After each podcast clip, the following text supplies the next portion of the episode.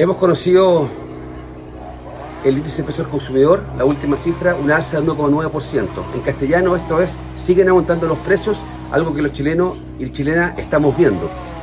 El gobierno afortunadamente ha anunciado y va a implementar ahora un plan económico reactivación inclusivo, que lo que persigue es congelar el aumento de las tarifas del transporte público, por ejemplo, controlar y contener el alza de los precios de los combustibles, tanto de las bencinas como del queroseno y la parafina, eh, hay apoyo directo a las familias a través de, eh, del, ingreso preferencial para las mujeres, para los jóvenes, para los adultos mayores y también hay un paquete de apoyo fuerte a la pequeña y mediana empresa.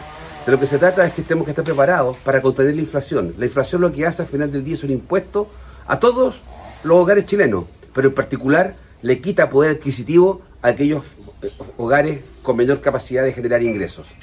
Estas medidas son bienvenidas, pero justo con estas medidas hay que evitar que ocurran otras cosas. Y como ha dicho el presidente Gabriel Boric, hay que evitar un quinto retiro, porque eso va a darle más empuje a la inflación. Puede que beneficie puntualmente a algunos que retiran, que todavía tienen recursos, pero la gran mayoría de los chilenos se van a ver perjudicados, entre otras cosas, por el alza de los precios a nivel general. De ese punto de vista, hay que evitar tomar decisiones equivocadas que van a terminar perjudicando aún más la economía. Por eso es el llamado a respaldar al presidente Boric en esta materia.